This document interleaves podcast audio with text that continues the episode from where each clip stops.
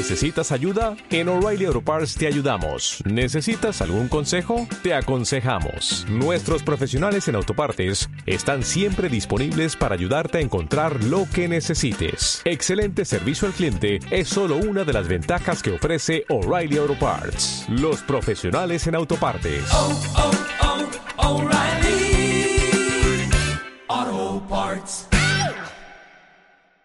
Quería profundizar en la cuestión de la representación del mito, también en la representación de la historia, que en uh, Me Not yo diría Pongamos que estás escuchando una entrevista a un director de cine y de repente, un poco de pasada, el entrevistador menciona un documento. artísticos, has mandado un, un, un, documento en el que muestras también hasta qué punto te fijabas en... en uh, Bastante genérico, ¿verdad? Un documento. Eh, Podrían ser fotografías o dibujos o incluso capturas. Y como tampoco se detienen demasiado en él, no le das mucha importancia. Pero un rato más tarde vuelve a aparecer. Hay un pasaje del cuaderno de rodaje que me parece especialmente interesante. Así que es un cuaderno de rodaje. Es decir, unas notas escritas durante la grabación de la película, explicando pues lo que va saliendo bien y lo que va saliendo mal, las sensaciones personales del director están repletos de y poco antes de que termine, de iconos, de otra vez. De imágenes. Eh, por ejemplo, el cuaderno de rodaje que nos mandaste eh, tiene ¿no? esos elementos visuales. El que habla es Javier H. Estrada y el que escucha es Luis Miñarro. Javier es compañero en la revista Caimán Cuadernos de Cine, pero aquí está hablando como jefe de programación del Festival de Cine Filmadrid. Luis Miñarro es director catalán. Su última película, Love Me Not, se ha podido ver en Filmadrid On, un ciclo online que el festival está organizando durante este mes de junio con la casa encendida y que se puede ver en Filming. He de decir que yo también formo parte de Filmadrid. Es un dato que no tendría ninguna importancia para este episodio si no fuera porque el plural en esa frase, nos mandaste, teóricamente, al menos eso pensé yo, también me incluía a mí. Así que con mucha curiosidad le pregunté a Javier si me podía compartir ese preciado documento y claro. Hola Javi, que te mandas un audio rápido para ver que, joder, estoy empezando a leer el diario de Miñarro y me gusta tanto y he pensado a ver tú cómo lo ves, porque a lo mejor no tiene mucho sentido, no va a querer. Mm, pensaba si le podría yo pedir que leyera algún fragmento para el podcast, porque el cuaderno apenas se ve en el, en el vídeo, pero que a lo mejor no le importa compartir esos fragmentos. No sé, dime. Verás, cuando entrevistas a un director o a una directora, se suele hablar de la película terminada, del resultado final. Y además todo envuelto en ese discurso más o menos compacto que cada cineasta tiene sobre su trabajo y su trayectoria. Puede que se hable de la edición o del rodaje, pero ya se analiza a posteriori, está filtrado por lo que finalmente ocurrió.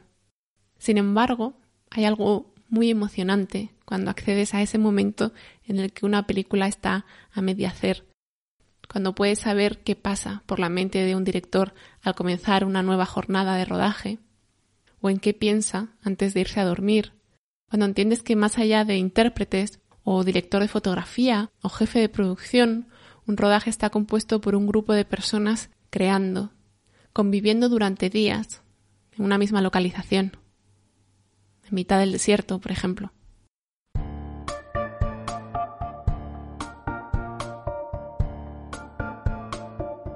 Soy Andrea Morán y te doy la bienvenida a Nueva Carpeta, un podcast en colaboración con Caimán Cuadernos de Cine.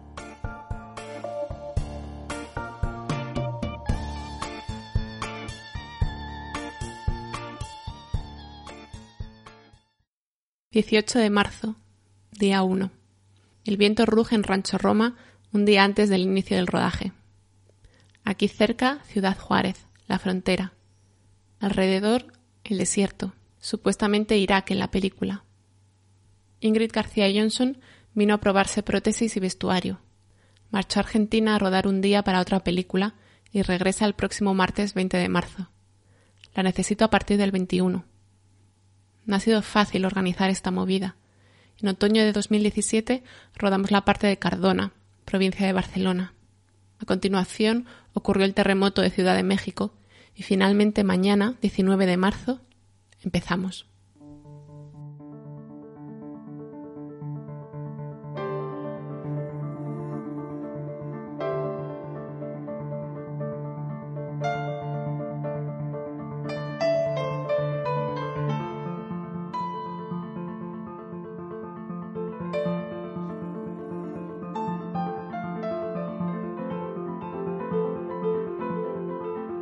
Surgió de una forma espontánea porque de repente me di cuenta de que cuando acababa el día estaba en un lugar muy solitario, el rancho Roma es en el desierto de Chihuahua, solo ahí con una cúpula celeste impresionante, con el sonido de los coyotes en, en pleno desierto, una sensación muy, muy especial. Y entonces, pues cuando llegaba a mi habitación, después del rodaje, la gente se iba a dormir a unos 40 kilómetros del lugar y yo me quedaba allí y porque además así me impregnaba mejor del paisaje y entonces me daba por escribir, por tomar un poco pues notas de lo que había sido el día, de, de lo que pensaba que podría ser el día siguiente y así empezó todo.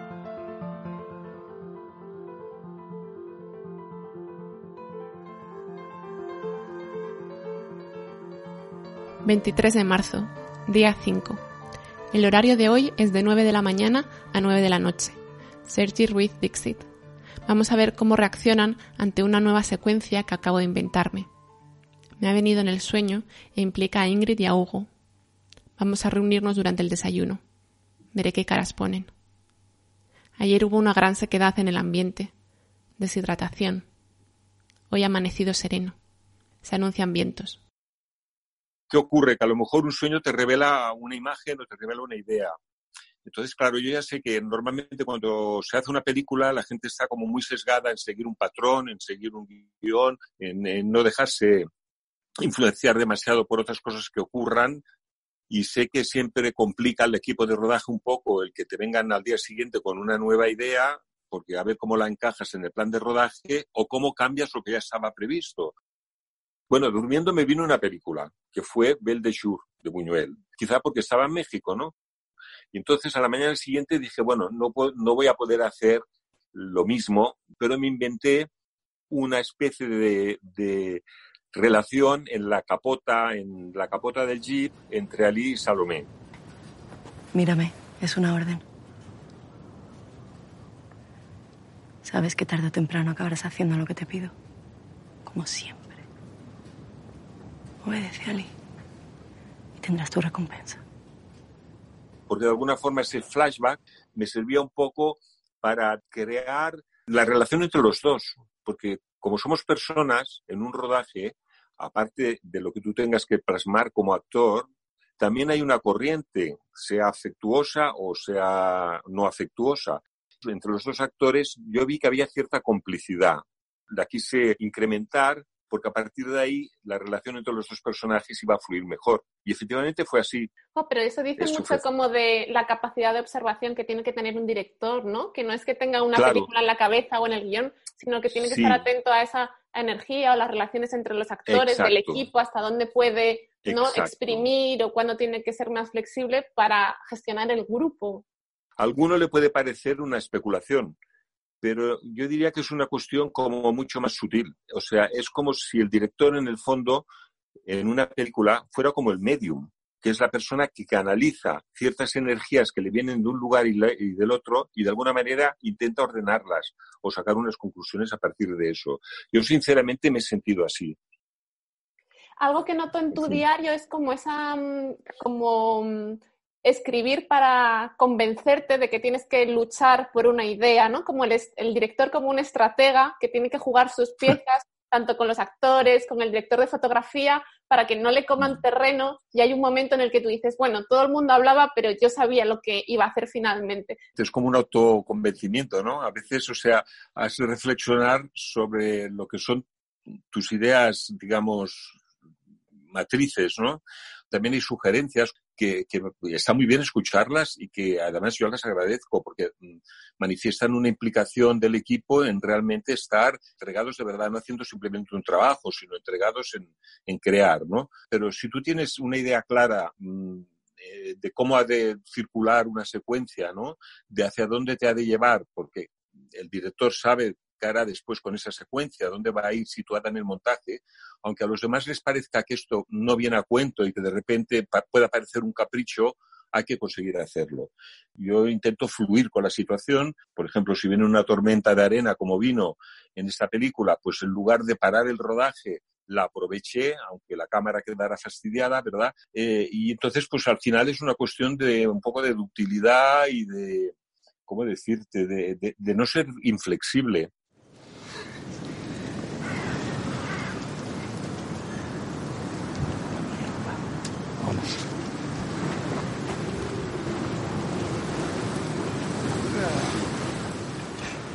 24 de marzo, día 6. Mañana es día libre y esperemos que no siga la tormenta de arena que nos ha jodido casi todo. Y digo casi, porque la secuencia de la muerte a rastras de Ali es espectacular. No ha sido provocada. El viento y la arena ocultan y revelan a los protagonistas de forma natural durante la acción. Si vayas a donaré todo el que em Harás lo que te pida. Sí, qualsevol cosa, t'ho juro. ¿Por qué o por quién me lo juras? Per la meva vida, Salomé. 30 de marzo, día 12. Anochece. Había en el set una energía especial. Es como si todo el equipo hubiera entendido ya de qué va esta película. La maquinaria funciona como un reloj suizo. También me encuentro mejor, pero no es solo una apreciación personal. Todos parecen estar contribuyendo a algo diferente, algo especial. Las 12 horas de rodaje han sido compactas, sin tiempos muertos. Hemos acabado poco antes de las 4 de la madrugada, dejando pendiente una situación. Un bodegón de sandía que trataremos de incluir en el próximo día de rodaje. Es un viejo, es un niño. ¿Qué hago yo con este hombre? Bailaré. Bailaré para ti. partimos de una base que como no era una película al uso, sobre todo los actores mexicanos y el equipo técnico mexicano, que además no me conocían de nada ni sabían mis referentes, de alguna manera estaban un poco sorprendidos porque no veían claro hacia dónde iba esta película. Y es verdad que a partir de ahí, ya de casi ocho o nueve días de rodaje, ya sabían de qué pie calzaba yo, por decirlo así, ya habían podido averiguar precedentes de películas que había hecho. Ah, claro, aunque el Gumida Pichapón, ah, entonces conoces arraigadas. Entonces, al situarme en algún lugar, ya vieron que se actuaba con libertad, que soy un poco anárquico en mi manera de hacer, sí, cierto, pero ya confiaron plenamente. Entonces ahí ya todo empezó a coger cuerpo. Al anochecer, rodamos el baño de Salomé en la laguna. Hay que evitar que el encuadre vaya más allá de la rabadilla. Ingrid, la actriz, ha tenido que entrar en el agua con botas altas. Había sanguijuelas. Con todo, hemos podido rodar dos versiones.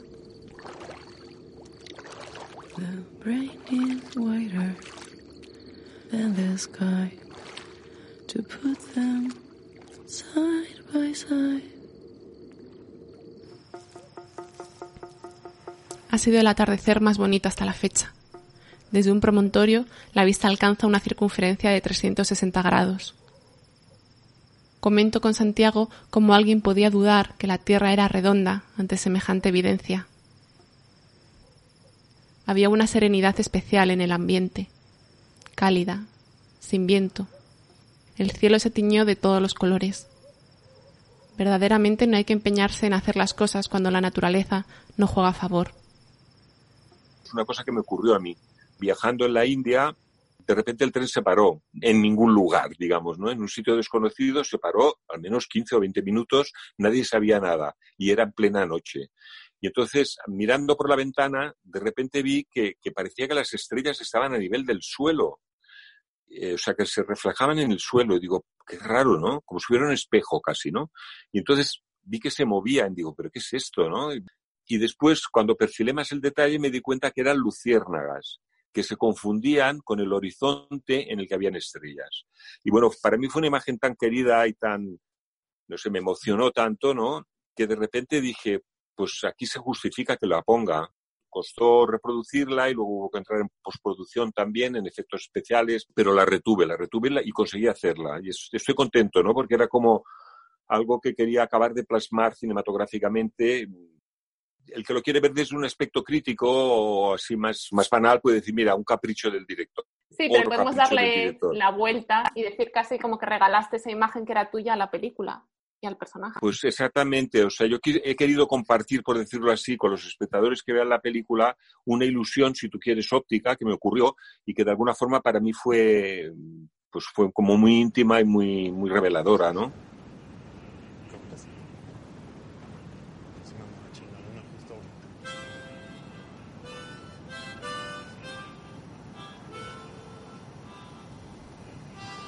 ...1 de abril, día 14. Nada en este último día ha ocurrido como previsto. No ha funcionado el helio. No ha funcionado la cabeza ni elevándola con una caña de pescar. No ha funcionado el tren eléctrico de Antipas, pero la locomotora sigue siendo Santa Fe. No ha funcionado Sergi, mi asistente, porque también ha enfermado del estómago. Tampoco ha funcionado el segundo asistente, Germán. Vomita todo el tiempo habrán tomado la noche anterior. La noche había sido corta porque habíamos rodado el día anterior hasta tarde, dormimos dos, tres horas y luego había que hacer una escena eh, que se quedó para el final mal programada porque, claro, era muy definitiva, que era esa de la cabeza yéndose hacia el cielo. Entonces, claro, ahí encima todo el mundo se encontraba mal. Eh, Ingrid tenía descomposición, el mal de Montezuma que dicen pues sí que fallaron ciertas cosas. Yo soy muy obsesivo con los objetos, ¿no? Em, porque pienso que todo, todo cuenta. Y trajeron un tren eléctrico que para mí era muy importante, Santa Fe, que después resulta que a la hora de la verdad no funcionó. Me ha quedado ahí un poco perdido en ese plano junto con otros objetos, pero bueno, son cosas que ocurren, ¿no?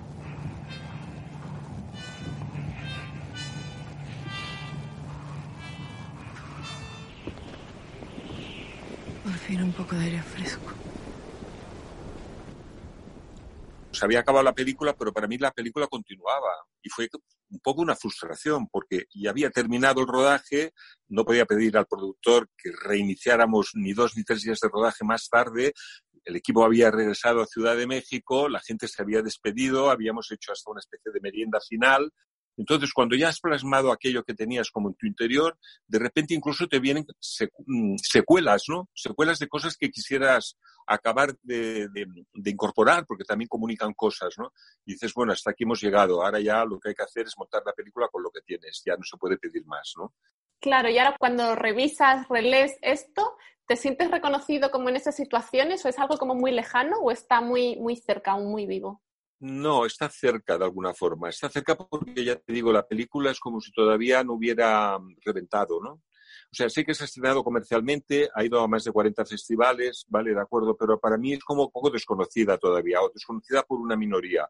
Veo que es una película que ahora parece un perro verde, ¿no? Una película muy extraña, pero que de alguna forma conecta con cierta realidad.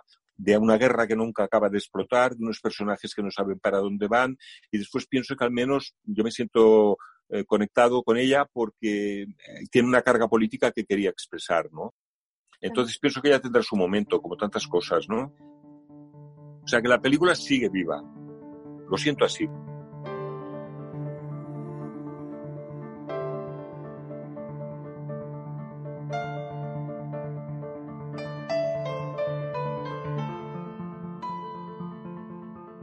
...7 de abril, sábado...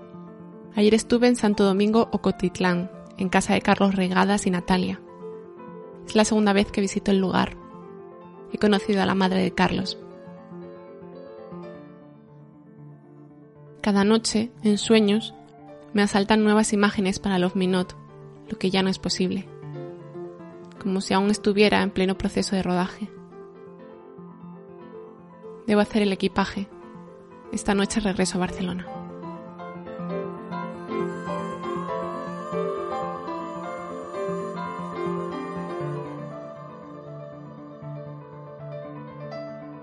Love Me está disponible en Filming. Puedes escuchar nueva carpeta en iVoox, Spotify, Apple Podcast y Google Podcast. En Twitter me encuentras como arroba nueva carpeta. Gracias por escuchar.